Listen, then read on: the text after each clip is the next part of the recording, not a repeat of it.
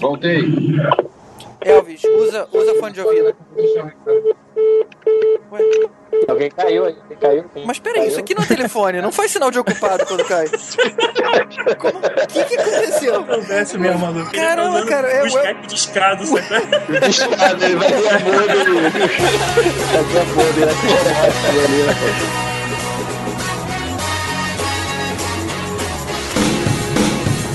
Alô?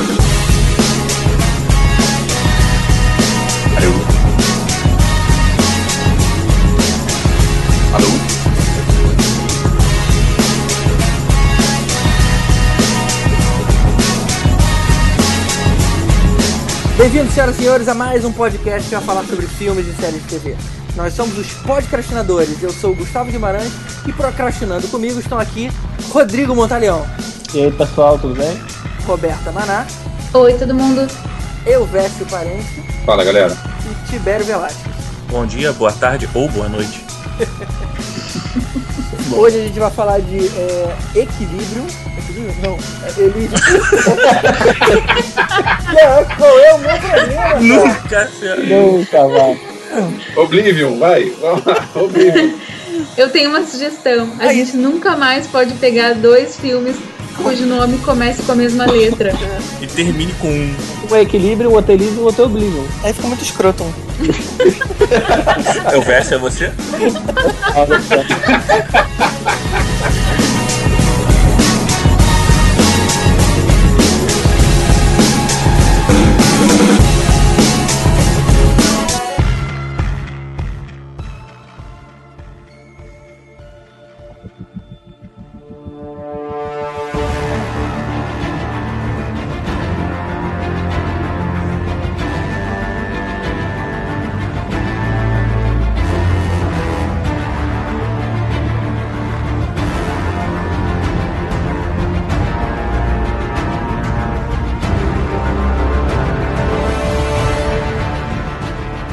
falar de Elysium, o novo filme do Matt Damon que está em cartaz e que marca a entrada do nosso grande Wagner Moura em Hollywood. Vamos também aproveitar esse tema de sociedades utópicas barra distópicas e citar outros filmes correlatos, ou seja, boas dicas aí do que assistir no fim de semana.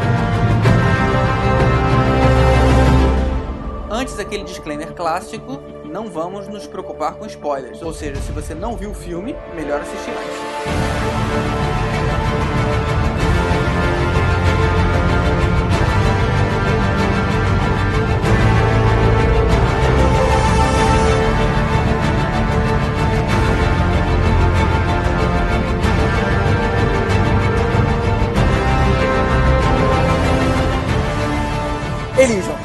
Elvis, faz aí uma sinopse pra gente. No futuro, em 2154, os ricos resolveram um jeito de, de viver num lugar é, legal. Construíram um satélite artificial, construíram uma, uma base que fica em órbita na Terra, onde tem, onde é um paraíso, né? E só tem um pessoal muito rico lá. E o pessoal pobre ficou na Terra devastada, que virou uma grande favela. E é nessa, né, nesse cenário aí que se passa a, a história. A galera nascia lá ou eles nasciam na Terra e iam pra lá? Quem tá lá em cima não sai de lá de cima, não. Só quem tem que trabalhar na Terra. Só os que tem que descer. Então os caras não são mais terráqueos. Não são mais terráqueos. Mas acho que tem galera lá que nasceu na Terra, não. Que os caras que têm uma longevitude, pelo que deu a entender, assim, não mostra ninguém com. Ah, quantos você tem? 900, mas.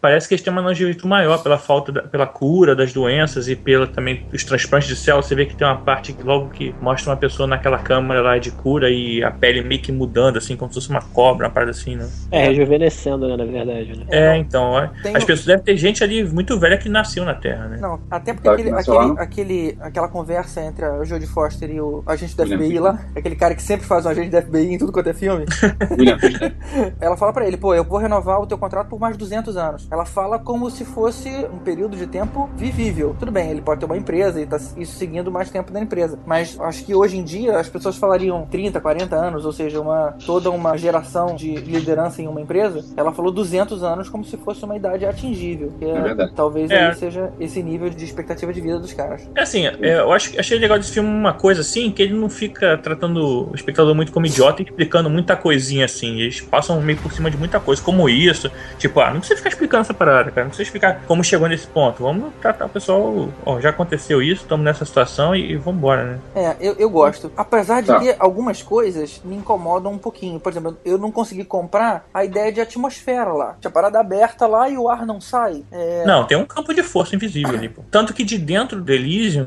ele, assim, se eles fossem realmente, estivessem realmente no espaço, quando eles vissem um dia o Sol, não, não seria azul igual a atmosfera, é uma atmosfera artificial. É assim, senão eles, durante o dia também seria escuro, porque Não, nos tem- espaços também não Tem gera. que ser artificial, claro. Ele não, não tinha como nascer dali. É, aquilo tem que ter sido provocado. Mas como é que ele mantém ali, sabe? Um invólucro É, um campo de de ar, força. ele se dispersa no espaço. Sim, mas é um campo de força invisível. Tanto que até o, avi o a, nave, quando entra na atmosfera, dá aquela tremidazinha e tudo mais, como se estivesse entrando na atmosfera. Eu não sei É uma se não- atmosfera artificial. Cara, um campo de força ele é ele, ele seria protegido. Então cara- os caras não iam nem se preocupar em entrar uma nave estranha, já que se fosse um campo de força, aquele território estaria protegido. Eu acho que é alguma coisa que, sei lá, é como se fosse uma super gravidade ali, que mantivesse o ar lá dentro. Eu Não sei, eu, eu não, não comprei, não, não funcionou pra mim. Eu acho É que que tem ele- uma redoma invisível ali que só deixa passar de vez em quando e favorece alguns personagens. Ah, não, esse foi, foi outro podcast, foi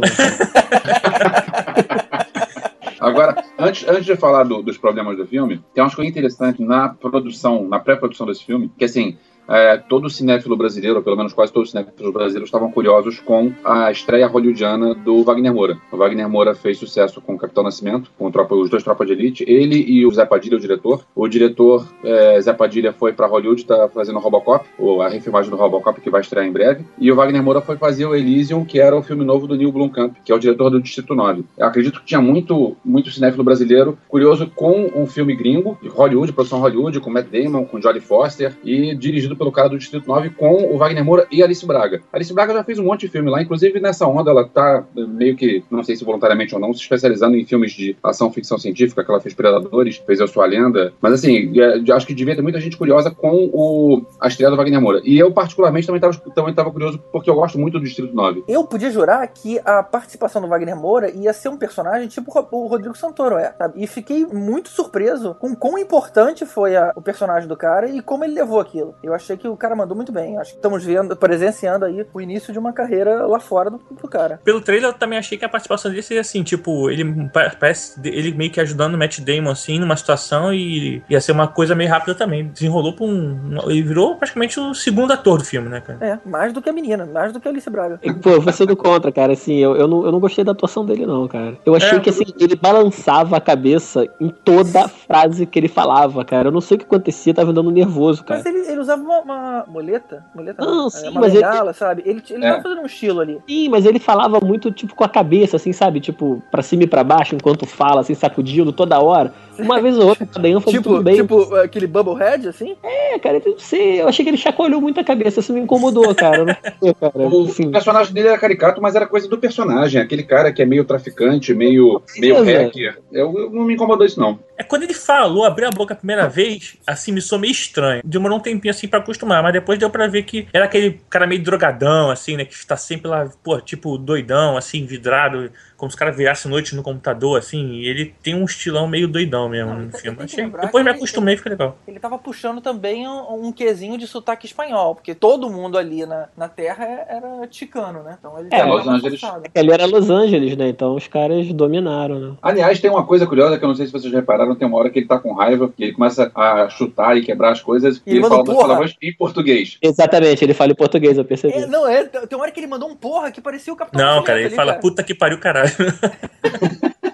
ele fala puta que pariu, caralho, pá, na mesa. Isso, exatamente. É só Quando sair, a ver... Quando saiu dublado, como é que ele vai traduzir? É, não dá pra traduzir isso. Essa cena não precisa traduzir. Cara, Verdade. depende do estúdio que dublar, né? De repente vai falar malditos.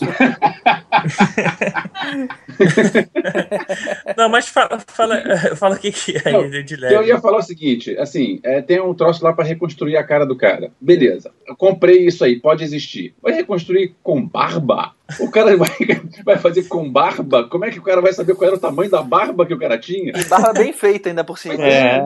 Peraí, se fosse. O cara tinha que voltar sem barba, na boa. Maneiro É. aquele cara lá, aquele cara é o ator do, do Distrito 9, legal. Ele É. fez Esquadrão Classe A, Ele, legal. ele era o Murdoch no, Pois Esquadrão, gosto é, daquele cara. bacana, gosto do cara, ele tá maneiro, o, o papel dele é maneiro. Só que o cara tinha, tinha que voltar sem barba, na boa. Aí voltando ao Distrito 9. O Distrito 9, pra quem não viu, veja, porque é muito bom. 9 ele consegue falar, é, consegue ao mesmo tempo ser uma ficção científica divertida e uma crítica social forte, porque é uma história que coloca alienígena, uma nave alienígena em cima de Joanesburgo, se eu não me engano. É na África do Sul. É, a nave foi abandonada lá com um monte de alienígena dentro que não sabem mexer na nave. Então os caras foram largados e os caras não podem sair, não podem voltar para o planeta deles. E aí os caras têm que conviver com os terráqueos lá, em- no- lá na África do Sul. Então, na verdade, o cara fez um filme sobre, sobre o racismo, sobre o apartheid. Exato. Só Foi que em vez de ser o apartheid de brancos e pretos, é o apartheid de terráqueos e alienígenas. O- a crítica social, ele, ele foi muito bem na crítica social e no- na ficção científica quando fez o Distrito 9. Só que quando ele fez esse filme novo, as pessoas que esperavam uma crítica social tão interessante quanto eh, vão ficar decepcionadas, porque na parte de crítica social não deu certo. No Distrito 9, aquela nave era tipo um transporte de, ilegal de pessoas, de alienígenas, era mais ou menos isso? Eu não me lembro exatamente o que, que era, mas era alguma coisa que os caras que estavam lá não sabem mexer na nave. Porque é uma eles ta- tecnologia por- mais avançada. Porque aquelas, que- aqueles alienígenas, eles estavam em condições precárias ali dentro. É como se estivesse abrindo um container é, cheio de, de asiático, por exemplo, ali dentro. Que Sim. geralmente é em filme. É por aí. Isso aqui era um mega container cheio de alienígena. Me pareceu que era alguma coisa nesse tipo. Sim, É, o filme, é eu, gosto, de- eu gosto bastante de Distrito 9, cara, assim, eu acho que passou mais, mais de uma vez na televisão, eu sempre paro pra ver, eu acho o filme bem legal. Eu ficava imaginando como esse cara ia fazer com grana, né, porque esse Distrito 9, o orçamento dele foi lá embaixo, e falei, pô, um blockbuster o cara vai arrasar. E Ficou bom o filme também, cara, gostei. É, isso, isso era importante, né? O cara realmente, ele, quando ele fez o Distrito 9, ele, o cara era ninguém, não tinha grana e mandou bem pra caramba. Ele começou no Distrito 9? Foi é, o primeiro longa dele. Ele fez alguns curtas antes e trabalhou com efeitos especiais de outros filmes. Só que o primeiro filme longa dele foi o Distrito 9, aí depois ele ganhou o Sinal Verde para fazer o Elysium, que foi a primeira superprodução dele. Ah, bacana, bacana. Pois é. Agora, super produção, legal, o filme tem os efeitos bons e tal, mas pô, vamos começar a falar do filme em si, né? Eu não sei se a gente procurar nos créditos, cara, a gente vai descobrir que o Michael Bay deve ter sido assistente de câmera de algumas cenas ali, cara. Porque as cenas de luta, cara, eu vou te falar, não dava pra ver nada, cara. Quando os caras estavam lutando ali com aquelas roupas lá do, do exoesqueleto e tal, principalmente aquelas cenas do final ali, muito chacoalhada, cara, parecia Transformers. É, Eu vou te falar que o ambiente, de uma certa forma, eu gostei e não gostei. Eu gostei muito do visual das coisas, muita coisa hidráulica, muita coisa suja, o mundo todo pichado, e as pessoas se picham também, todo mundo usava tatuagem. Tinha alguma questão ali que não foi nem muito explicada, nem muito entendida, mas dava pra ver que era um padrão. Eu gostei disso, sabe? É, deu vontade de, pô, podiam ter explorado um pouquinho mais, talvez se tivesse uma sequência nessa terra aqui, eu gostaria de ouvir. Mas ao mesmo tempo, ele caiu em clichês que são constrangedores. Tipo, você tem uma mega interface tecnológica maneiríssima, só que na hora que o Wagner Moura puxa lá uma paradinha pra hackear, aparece uma interface Unix de comando digitado. Porra, gente, meio escroto isso, né? Em vez de fazer uma outra coisa, cara, vamos evoluir isso aqui, não, não. Aparece uma janelinha de quase um DOS na história, só pra você fazer a referência de que se tá em Unix, então deve ser um hacker, porque é geralmente o link que tudo quanto é filme faz. Cara, e assim, já que você puxou esse assunto, eu ia deixar pra falar mais pra frente, mas não tem como não falar agora. Esse foi o meu maior problema com o filme, cara. Assim, é, é o responsável por todo o plot principal do filme, que é a transferência da, da informação. E quem no final do século XXI me faz uma tecnologia de transferência de dados, que o cara tem o trabalho de criptografar, de proteger aquela informação, que ela mata o indivíduo depois que o cara copia a informação. Cara, isso não faz o menor sentido. Assim, vai contra todas as leis de qualquer, de qualquer lógica, cara. É, se você retirar essa informação de mim, eu vou morrer. É. O negócio ele tinha que matar a pessoa antes pro cara não conseguir copiar a informação. Ou seja, ele vai tentar fazer o download daquela informação que tá na cabeça do Wagner Moura e ele é identificado com um download legal, ele mata o Wagner Moura pro cara não conseguir copiar. Agora, ele deixa o cara copiar, ele mata o cara depois. Não, não, não funciona, entendeu? Assim, isso mata todo o plot do filme, né? Que é a transferência da informação da cabeça do cara, né? Tem outra coisa que me incomodou. É, é um mundo capitalista onde o rico tá lá em cima e dane-se o pobre e explora não sei o quê. E aí os caras têm umas camas mágicas, médicas, que curam qualquer coisa, cura leucemia em poucos segundos. Reconstrói uma cara em poucos segundos, um troço mágico, e é um troço que é simples e barato porque tem todas as casas. Cara, por que, que não, não trazem umas 10 camas dessas para a Terra e vende os serviços? O troço é rapidinho. Em um minuto você trata dois caras. Aí, em vez do cara pagar uma passagem é, num foguete para tentar chegar em Elysium, para tentar usar e o cara arriscar morrer, não, traz aquilo e explora comercialmente isso. O cara que vai ter dinheiro para pagar essa viagem, o cara vai ter dinheiro para usar a, a cama. Olha, eu na, no filme também pensei isso, mas a explicação que eu tentei arrumar, já que eles não explicam e você tenta justificar, o que me pareceu mais lógico era que vai de, vai de contra esse. Só a parte que você falou que era baratinho. Além daquela cama ser provavelmente uma fortuna, eu acho que cada vez que você a usa, deve ser um consumo de, de material, de matéria-prima ali, extremamente caro. O que provavelmente as pessoas da Terra não têm condições de bancar. Eu não sei se as pessoas fazem aquela varredura no corpo com uma certa frequência, mas se for algo que elas fazem só quando estão doentes, aí justifica você ter, é, sei lá, de repente custa um milhão de reais cada vez que você tiver que, que passar por aquilo e reconstruir seu corpo. Mas se eles têm muita grana, beleza, é, essa é uma grana que não faz falta. Mas aqui, pros pobres, é, talvez fique aí uma coisa inviável. De qualquer maneira, GG, se você traz uma cama dessas e você bota assim, olha só, tenho aqui uma, vocês estão ferrados, vocês é, não têm não tem dinheiro, vocês estão, mas vai economiza aí para usar a minha cama porque vai curar a sua doença. E o cara ia se virar, o cara ia trabalhar, o cara ia dobrar o, o turno, o cara ia se virar para conseguir dinheiro emprestado, para se endividar, para usar aquilo. E é, o preço que fosse, se você tem uma cama dessas que cura qualquer doença, o cara ferrado ia pagar qualquer coisa, ia se endividar pelo resto da vida para usar aquilo. Capitalismo. E, e, não ia tentar invadir a parada. Pois é. Exatamente. Eu pensei nisso também. Você pensa que assim, o governo, na verdade, ele faz um pouco disso quando ele quer controlar as pessoas, né? Ele dá um pouquinho para a pessoa se sentir satisfeita. Eles podiam botar uma cama dessa lá e, pô, sei lá, por dia eles sorteavam 10 pessoas para ter a cura. E aí a galera, caraca, o governo é bom pra caramba, os caras ajudam a gente. Aquele sorteio fala que precisa de plutônio, não sei o que. Inventa uma desculpa sinistra assim. E a galera, pô, ia ficar felizão com eles, achar que eles estão ajudando. Não ia criar aquele, aquele ranço, né? A galera tem uma raiva, aqueles, aquele monte de. Né? Podia ser uma loteria, né? Agora, uma coisa que eu gostei em relação a essas câmeras e tudo foi, do, foi exatamente do final, cara. Assim, do, do, sistema identificar os caras como agora eles são parte de Elysium e automaticamente identificar que os caras estão mal de saúde, que precisavam de atendimento e mandar aquela cacetada de nave com, com um monte de câmera e robozinho médico lá. Eu achei legal pra caramba isso aí, cara. Agora, voltando a falar do, do filme modo geral, assim, vamos começando do início. Cara, quando eu vi aquele Elysium lá, que ele, chegando assim, eu lembrei logo da Cidadel de Mass Effect, cara. É, muito igual, né, cara? Caraca, eu falei, não, não é possível. Agora o Shepard está controlando tudo ali dentro. Nerd é uma merda, né, cara? Tem... eu não, não, nunca joguei Mass Effect, mas fez uma referência tipo Abu Dhabi ali, sabe? Aquela, aquele lugar mais rico possível, tudo bonitinho, aquelas ilhas artificiais, eu achei bem bacana. Visualmente muito bonito. Agora, por outro lado, tem uma hora que é a hora que a resistência invade e o, o cara pega um crachá, tá na, na área tal. Aí ele pega um crachá para poder entrar. Eu penso assim, porra, crachá? Sério que no futuro, é, para você impedir alguém de é. entrar numa área, você precisa de um crachá? Os caras têm um nível de identificação das pessoas. Você viu aquela hora que os caras estão na terra, na perseguição? O cara olha, a câmera olha pelo espelho do carro sujo, uhum. a retina do cara identifica que é ele. Ou seja, formas de identificar, você deve ter muito melhores que aquilo, né? Porque se aquilo tá num, num tanque de guerra, ele, você tem tecnologia ainda muito melhor em algum lugar. E, porra, é. nego usa crachá, cara, pra impedir o cara de entrar na outra área. Então, eles não estavam é com, né, eles não estavam com um consultor de tecnologia muito bom, cara. Eles sempre querem esses problemas, cara. Eles pois tentaram não, nego tenta fazer uma forma. Eu, isso me lembrou, cara, aquele filme do Tom Cruise, Minority Report.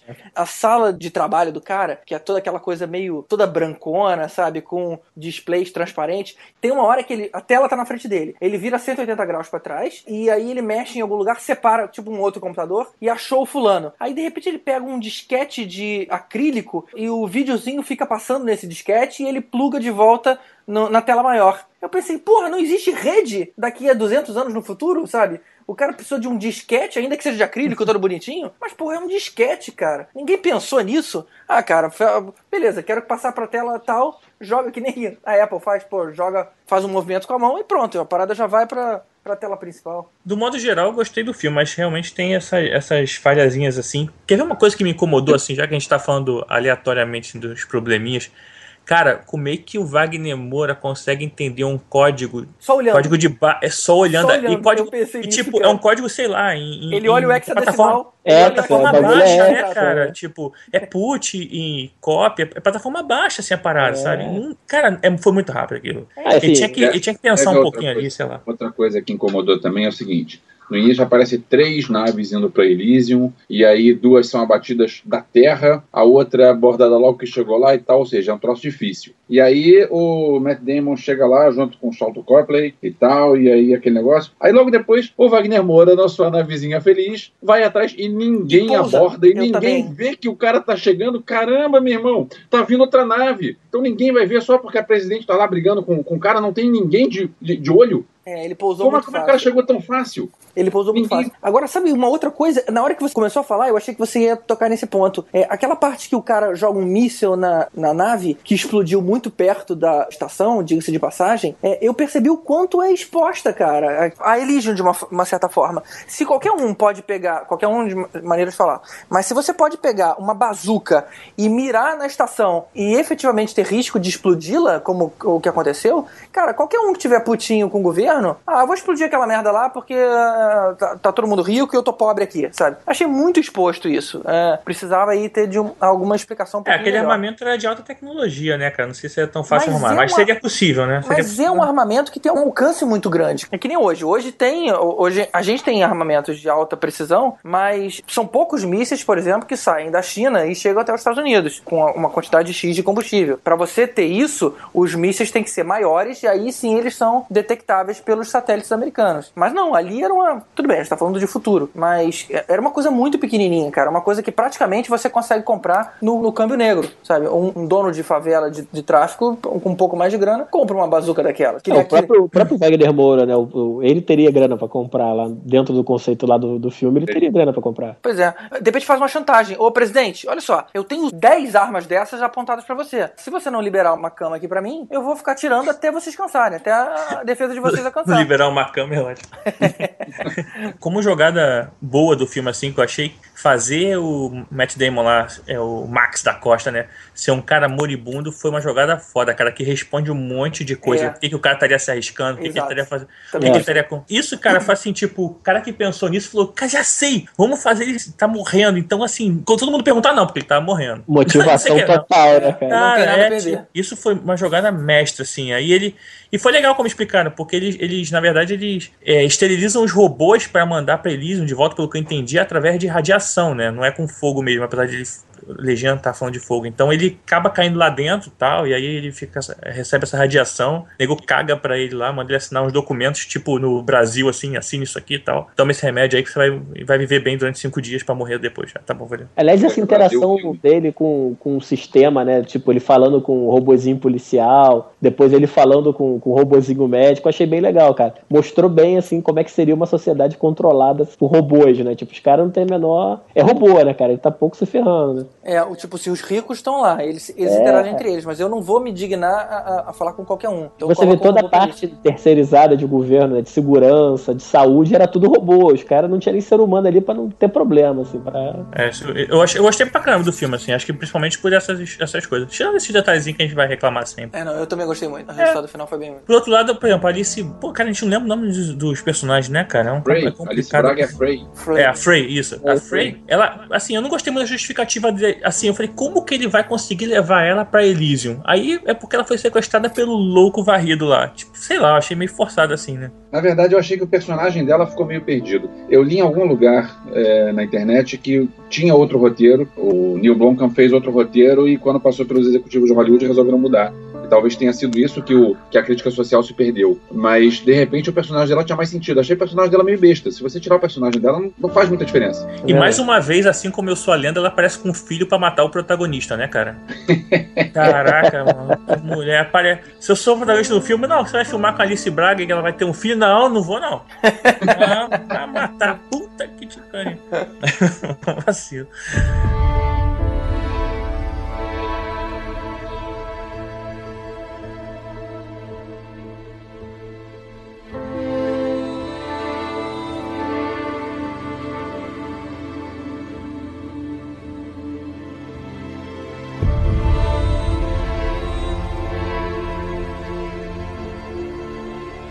Os efeitos especiais todos são muito bons. Assim como no Distrito 9, o, o cara manda bem na parte de efeitos especiais. Apesar da, da câmera tremida, tudo bem, rola a câmera tremida. Não, mas... cara, eu gosto, na verdade, quando você.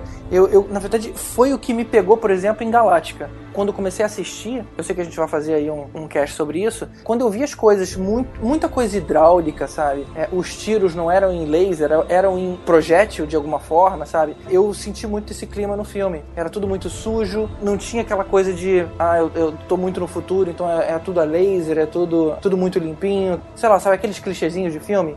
É, mas aí também foi até de propósito para dar o um contraste com o Elysium, né? Elysium era aquela coisa toda cristalina ali, perfeita, e aqui era aquela coisa zoada, né? Era o subúrbio legal, né? Elysium era um subúrbio americano. É, era, é outra parada que incomodou um pouquinho, tipo, o Matt Damon pegou um exoesqueleto lá, que jogado que tava lá na Terra, tipo, geração passada, e aí me vai o cara, que era um militar treinado, me pega o último exoesqueleto de última geração que tinha lá em Elysium, e ainda assim toma porrada do Matt Damon, mas beleza. Não, mas ele, ele, ele no final, assim, ele meio que ganha na sorte, né, cara? Não é. Eu achei que não.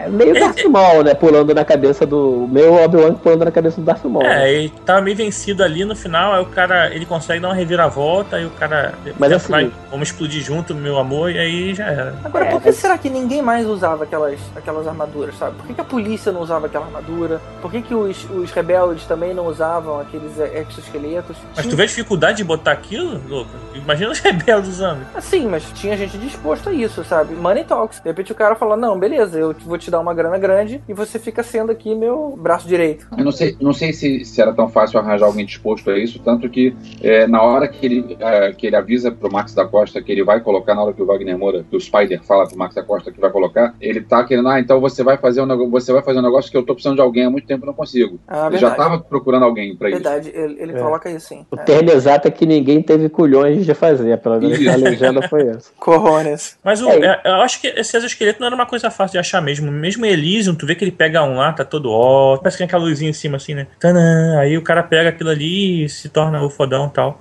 Eu acho que é uma coisa que era meio, meio simples assim, meio simples, desculpa, meio complicada de se encontrar. E, e a trilha, o que, que vocês acharam?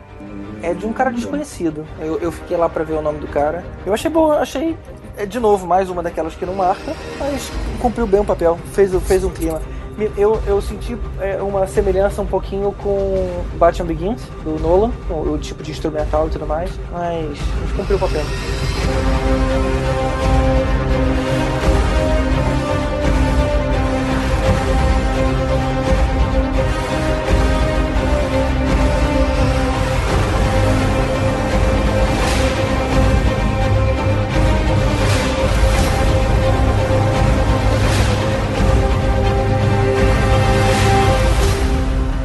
A música do Ryan Amon. Ryan Amon?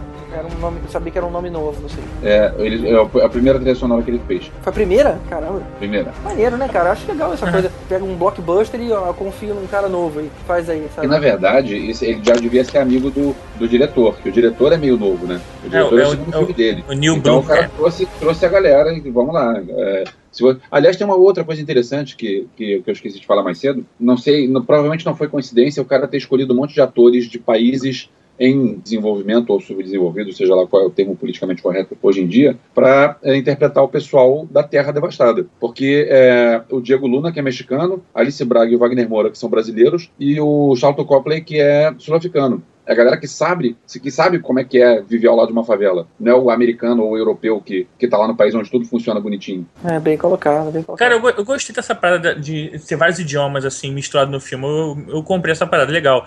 Tem uma sentada Judy Foster que ela tá falando em inglês, daqui a pouco ela fala com alguém em francês, aí joga. Francês, rola um alemão no final. É, cara, eu achei bem legal, assim. Mostra é, realmente um mundo globalizado. Os, né, seriam os ricos do mundo, né? É, e na, enquanto isso na Terra também o pessoal mistura, né? Tipo, tem, a gente tem o português, tem o espanhol e tem o inglês também. Isso, isso é, achei legal essa parada. Eu achei o filme muito bom, cara. Aliás, a gente tá com uma leva boa de filmes de ficção esse ano, né? A gente teve o Oblivion, teve o bem ou mal lá, o do Smith lá, o After Earth, Além da Terra. Não, a gente tá falando de, de filme bom, isso não pode entrar. Não, mas é filme de ficção no cinema, blockbuster, cara. A gente não pode reclamar, cara.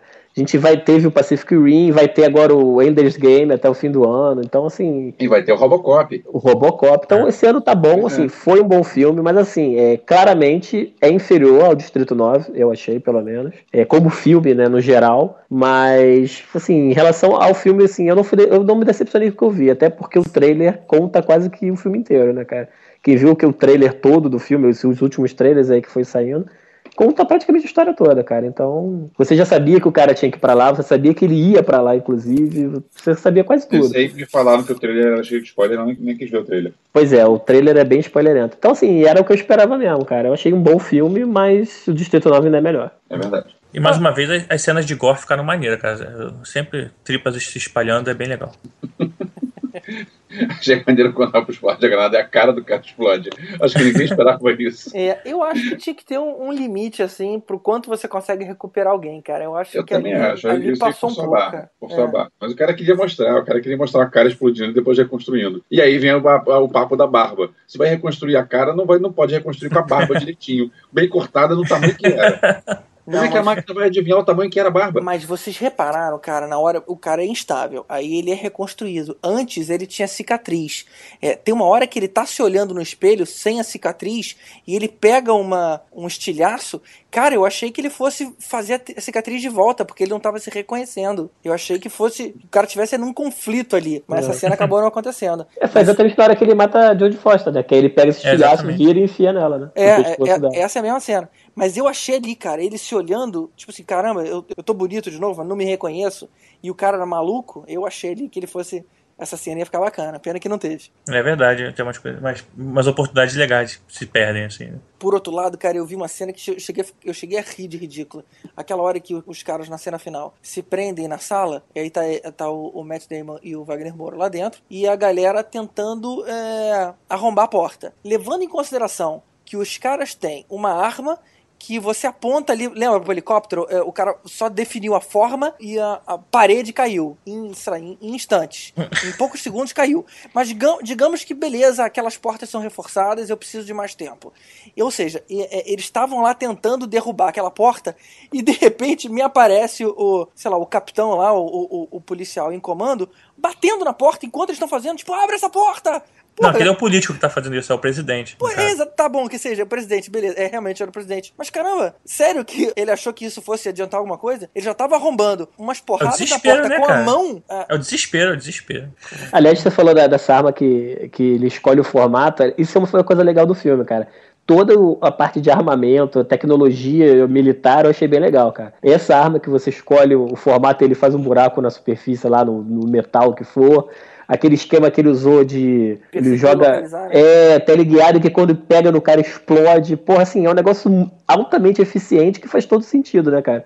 É. Se você acertou o cara, você vai garantir que ele vai morrer porque o bagulho vai explodir. Né? Então, assim, eu achei bem legal. Essa parte de, de armamento achei legal, cara. Pô, Tecnologia é aquela, legal. Aquela arma que explode no ar também, que ele destroça um robô e depois ele usa no cara, que ele usa um campo de força para se proteger também. Aquela arma Isso, também o campo de força é, legal bacana, também, bacana. cara. Pô, muita parada legal, realmente. Eu me só lembrava da uma cena lá que ele só atirando com umas balas, uns projéteis que ia atravessando parede, atravessando o cara. Eu lembrava do cara do Mercenários. Warning shot! E teve uma cena também que eu achei legal, que foi a cena do lá pro final, né? Que o, o presidente Patel, né? Era Patel lá, o indiano lá, uhum. Manda prender o Wagner Moura e ele já tinha sido inserido como um cidadão de Elísio, né? É. Aí o robozinho fala não, eu não posso prender porque ele agora é, é, dos nossos, cara. Achei legal isso aí também. Ou seja, se um, cara, se um cara de lá de cima comete um crime, ele não pode ser preso? Lembrou um pouco o Robocop, né? De é. 4. Quando eu, ele falou isso, eu achei assim, você não pode me prender agora, eu sou o presidente. Cara, eu tinha certeza que ele ia falar isso. Pô, podia. Cara, eu também achei, sabia? Podia ter programado. Eu quase falei antes dele, assim, pra fingir que adivinhei o filme e tal, mas não foi isso.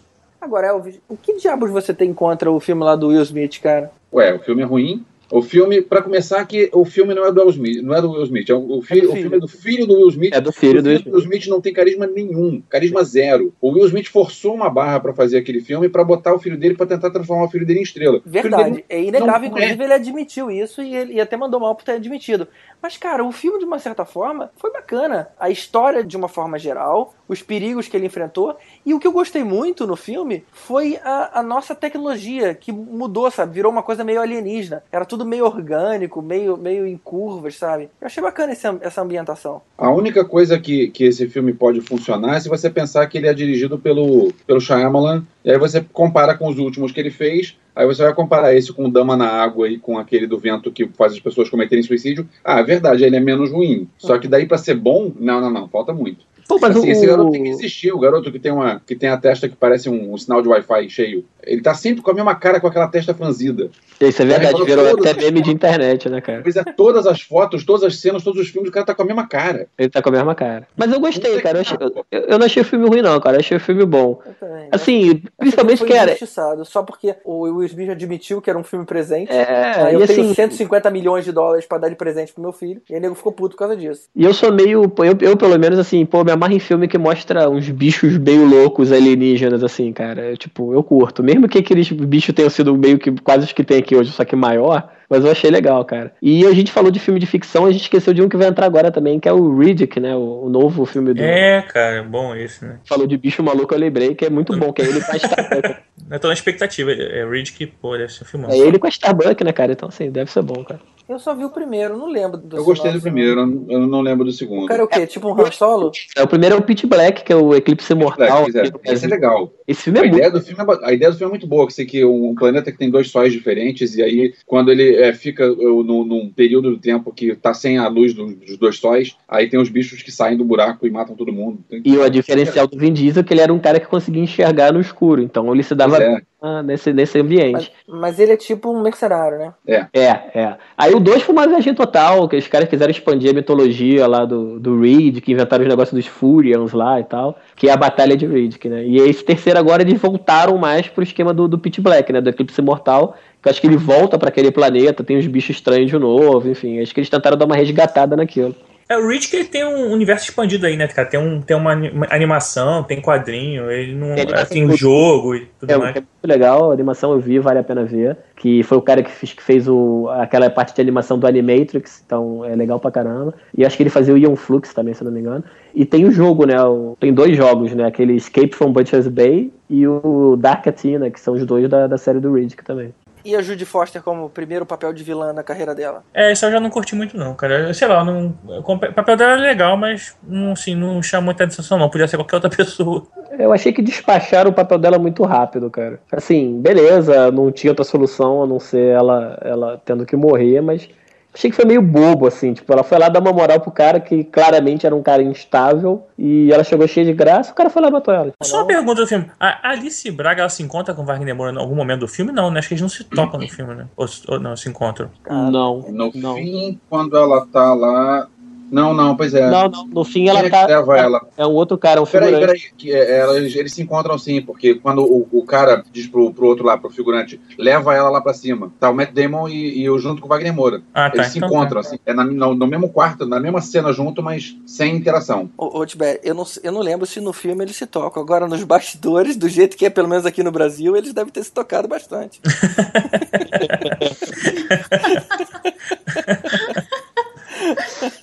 É, tá certo. Os bastidores dos filmes que eu tenho feito com o GG não tem essas coisas, não.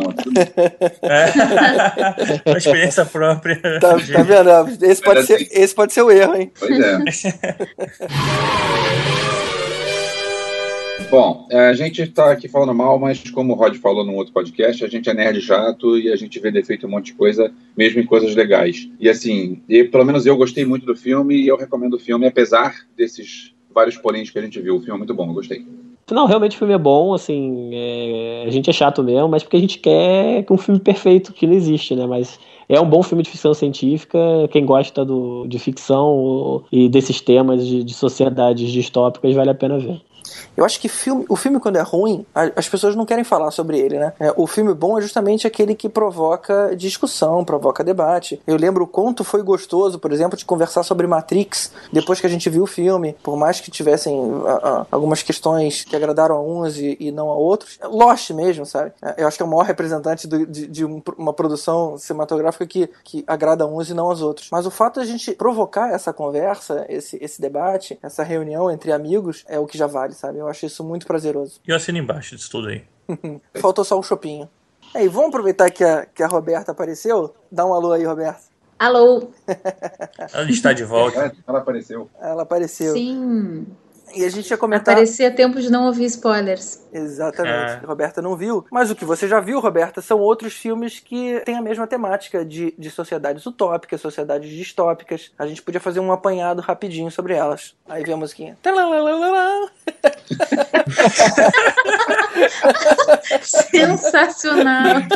Ah, não precisa, pode gravar isso aí. Não precisa nem colocar música. Com essa sonoplastia aí, não precisa nem de Perfeito, música. né?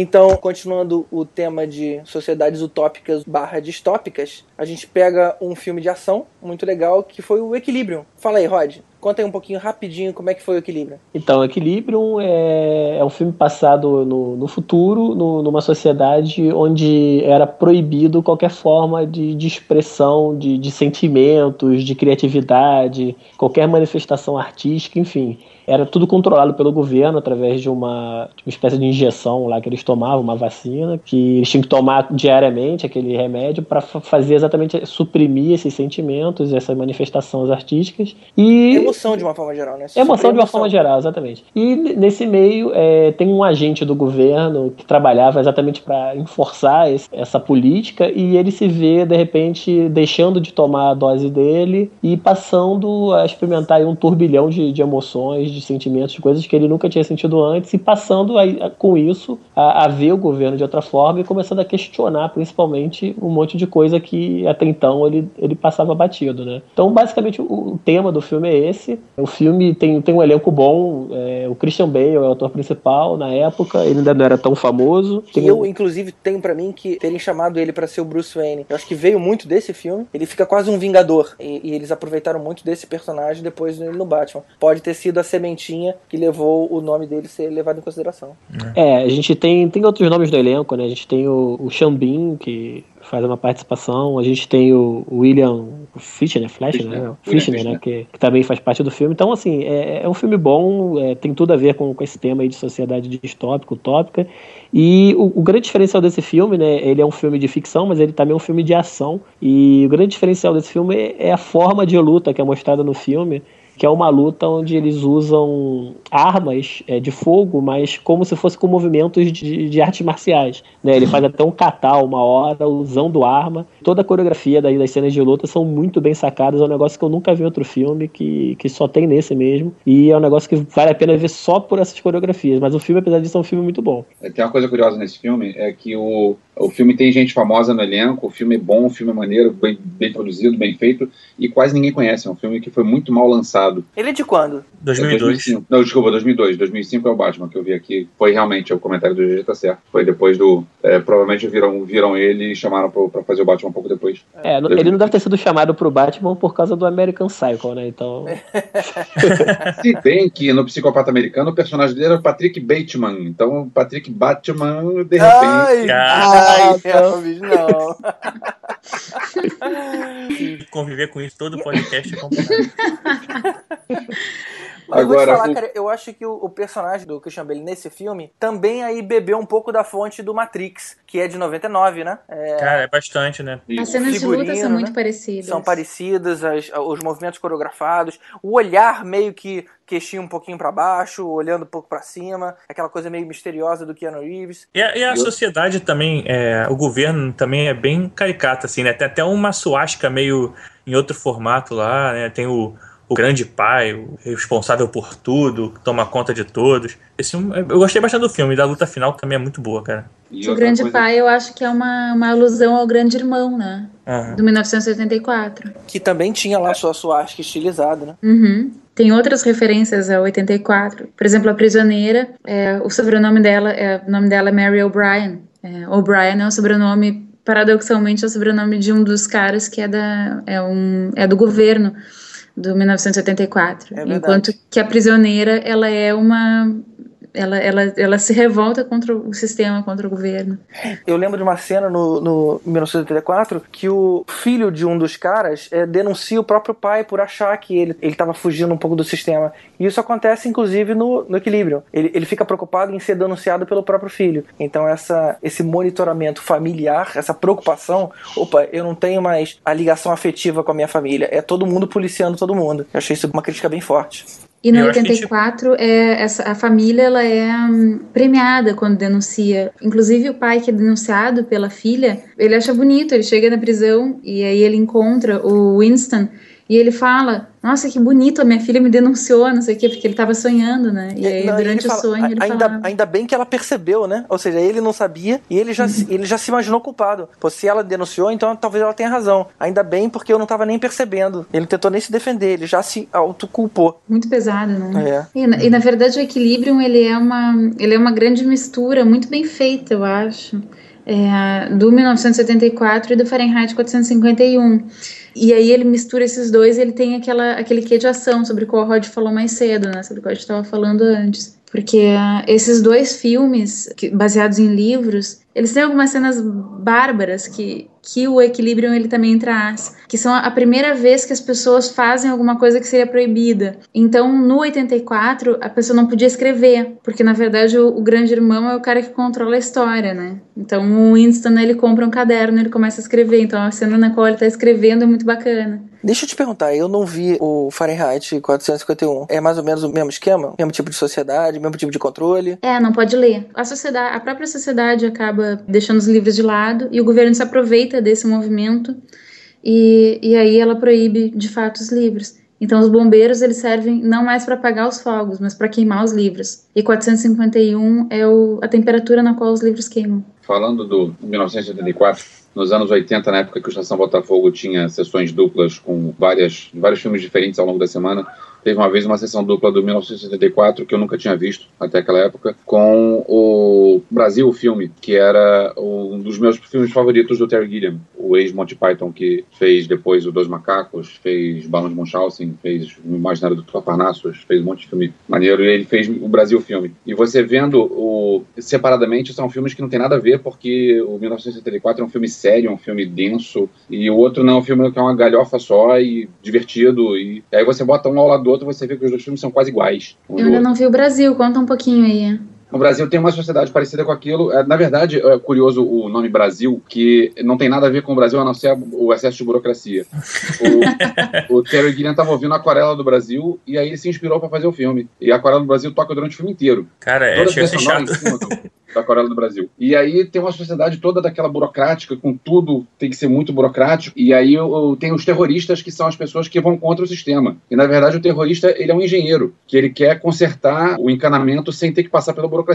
Que é uma, sensacional! É uma, parece uma coisa meio Kafka isso, não? Talvez, talvez. E aí o cara, o personagem principal, ele tem uns sonhos, porque ele imagina, é, ele se imagina lutando contra um, um, grande monstro, que aí você pode ter várias interpretações psicológicas em cima disso. E aí ele quer salvar uma mulher, que na verdade ele não sabe se a mulher é ou não é uma terrorista, e tem essa dúvida se ela é ou não é. E a mulher é envolvida num erro do sistema, porque o, logo de cara, um cara que é, eles estão atrás do terrorista que é o Tuttle, e aí cai uma mosca no computador e aí vira o Buttle. E eles vão pegar o Buttle. E na hora que vão pegar o cara, o, o cara errado, assim, é um absurdo de um monte de coisa e de um monte de guarda que de, invade a casa do cara pela porta, pela janela, pelo teto. E aí embrulha o cara todo. Aí fazem a mulher do cara assinar o recibo e o recibo do recibo, porque estão levando o cara.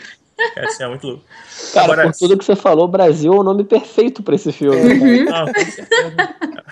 Deve ser sensacional. Só, só Tô plenamente convencida para assistir. Re recomendo pizza, né? fortemente. Né? Assistiremos. Quem não, quem não assistiu, eu tenho certeza que já tá com vontade de assistir. Que eu gosto desses filmes é que eles não, eles não se preocupam muito com a, o clichêzinho de ah, agora eu tenho que dar um final legal, sabe? Eu lembro que o final de 1984, cara, foi deprimente. Eu passei o filme inteiro achando que essa era a melhor adaptação que eu já tinha visto na minha vida. Mas eles não adaptaram o último parágrafo do livro, que é o negócio mais importante do livro. É, quer Que dizer, ficou que dá uma faltando? virada na história. O que, que ficou né? faltando? Que é claro que eu não vou contar aqui, porque eu não Ah, sou o não, GG. Pô, você tem que contar, assim.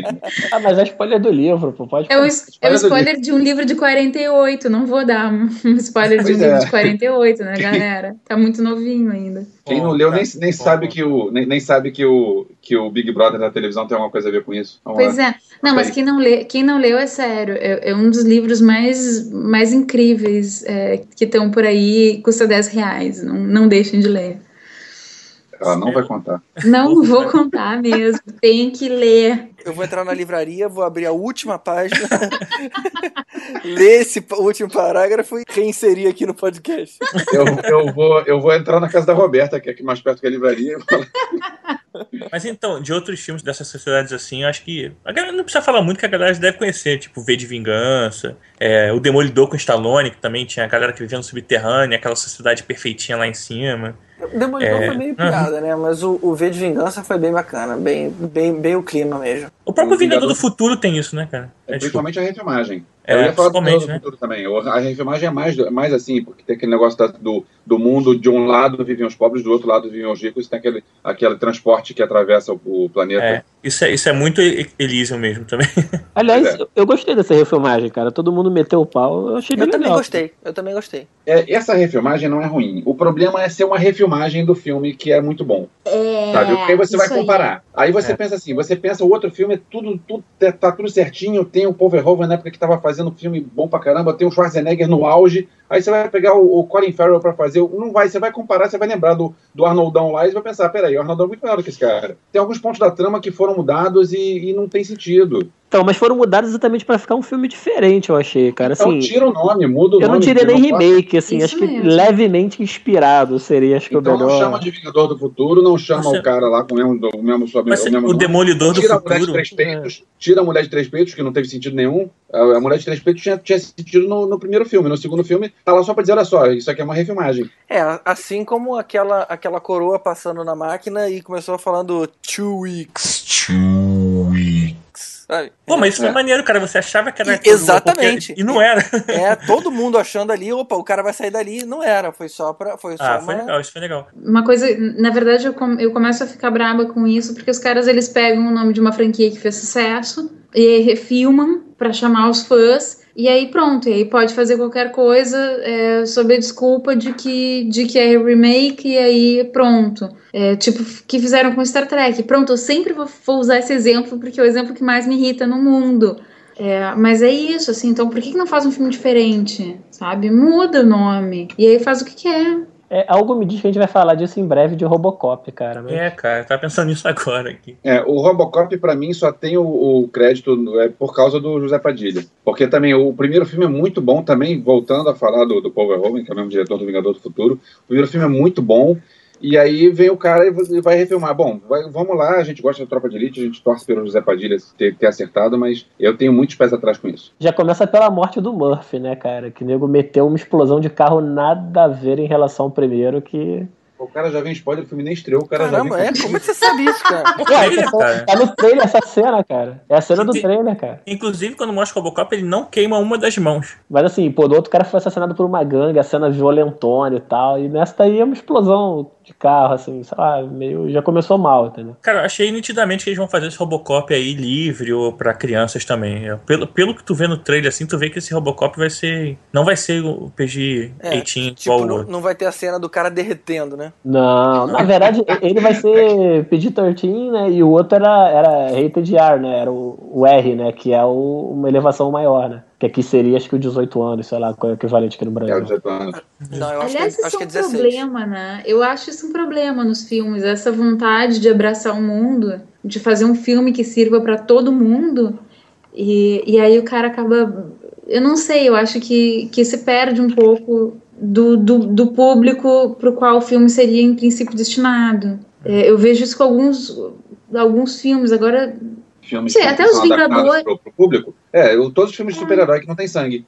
É, exatamente, é, até ia falar agora nos Vingadores, mas até os Vingadores é um filme mais, é, que, que até a gente até poderia pensar que é um filme mais infantil e tudo mais, É, mas assim, alguns filmes de heróis, sim. Acho que por isso que o Batman do Nolan foi tão revolucionário, né? O cara, o cara foi, teve a coragem de falar de um super-herói e falar: não, eu não vou, não vou fazer um filme para criança. Que a, a, a, era o que os leitores já estavam acostumados há décadas de ler quadrinhos adultos, mas que o público geral não conhecia. É, foi o primeiro contato de uma história adulta de um personagem é, notoriamente conhecido como infantil. Foi, foi bacana, é. foi ousado e funcionou. E quem deixa de ver filme por causa da, da classificação? Pelo amor de Deus.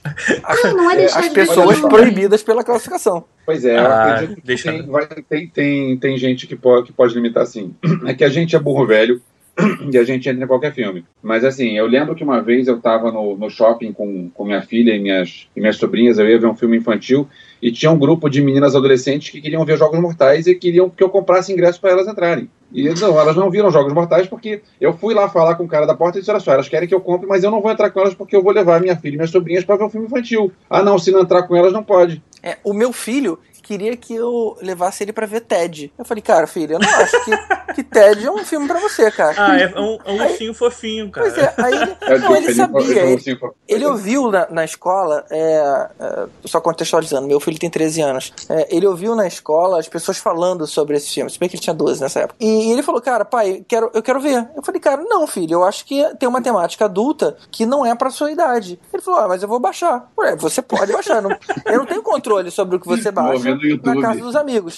Só que eu não vou compactuar com isso. Não é algo que eu vou dizer o seguinte, você tá proibido de ver, porque você não tá. Eu só recomendo que você não veja. E aí não sei realmente se ele viu, se ele não viu, mas eu não compactuei com isso, porque eu achava que não era uma coisa é, adequada para a idade dele. Mas beleza, se ele viu, tá ok. Algumas coisas ele vai entender, outras não. Não, não, não seria né, aquela mesma coisa rígida que você tem, por exemplo, quando você vai falando de drogas né, com o filho. Pelo menos a minha conversa com ele foi nesse sentido. Então, tem bastante dicas de filmes aí pro pessoal, então até o nosso próximo encontro. Aproveitando além de filmes, se você quiser outras dicas de, de temas, de, de, de, histórias nesse tema, é, recomendo o jogo Bioshock, que tem tudo a ver com isso que a gente falou aí de sociedades distópicas, é muito bom, então pode jogar qualquer um dos três aí que você tá dentro desse tema também. É o que? Jogo de primeira pessoa? É, ele particularmente em primeira pessoa, mas ele é um jogo que é mais um RPG do que um FPS. E é, qual, é bem legal. E qual é a plataforma? Tem para PC, para Xbox e para PS3. Pode escolher aí que tá tranquilo. Recado tá dado. Valeu, pessoal. Obrigado aí. Valeu, pela... Valeu pessoal. Abraço. Até mais. E a trilha sonora de encerramento do cast de hoje fica por conta de uma produção da NBC de 2005 chamada The Contender. The Contender foi um programa reality show com o Stallone e o Sugar Ray Leonard que faziam com o boxe o que o Ultimate Fight Brasil faz com o MMA. Na verdade, o Ultimate Fight Brasil é uma cópia mais pobre, mais Big Brother, mais Pedro Bial, apesar de não ser com ele, claro. A versão americana, ela, ela mostrava pela primeira vez uma edição de luta real com uma pegada de filme. Tinham várias câmeras, câmera lenta, música dramática e numa luta real. É, isso que era muito bacana, logicamente mostrando o lado dramático dos, dos lutadores, suas famílias, suas trajetórias. Era muito bacana, não era apelativo. A trilha é do Hans Zimmer e é primorosa. E, e eu vou dizer o que me chama a atenção dela depois que ela parar de tocar. Ouve aí.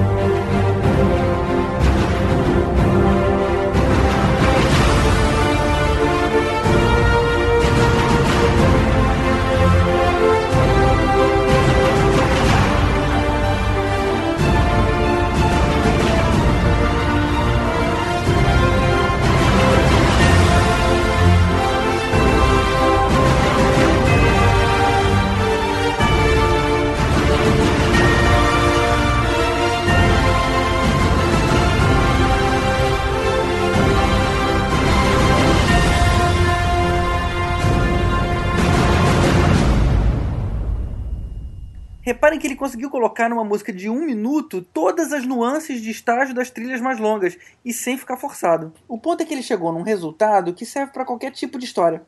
Vamos fazer um exercício. Vamos transpor essa música para uma outra história, um outro plot. Seria um filme de ação por causa da cadência da música, uh, que pode ser um asteroide vindo para a Terra ou uma raça alienígena que vai atacar o nosso planeta. Entra a música. Vamos lá. Primeiro alguém detecta o perigo e tenta avisar as autoridades. O governo checa a informação e aciona as agências lá internas para gerenciar o problema. Agora um plano de ação começa a ser feito. Um monte de gente trabalhando em conjunto, cientista e militar passando para cima e para baixo em algum lugar do governo até que o perigo se apresenta. A batalha começa e os mocinhos estão perdendo.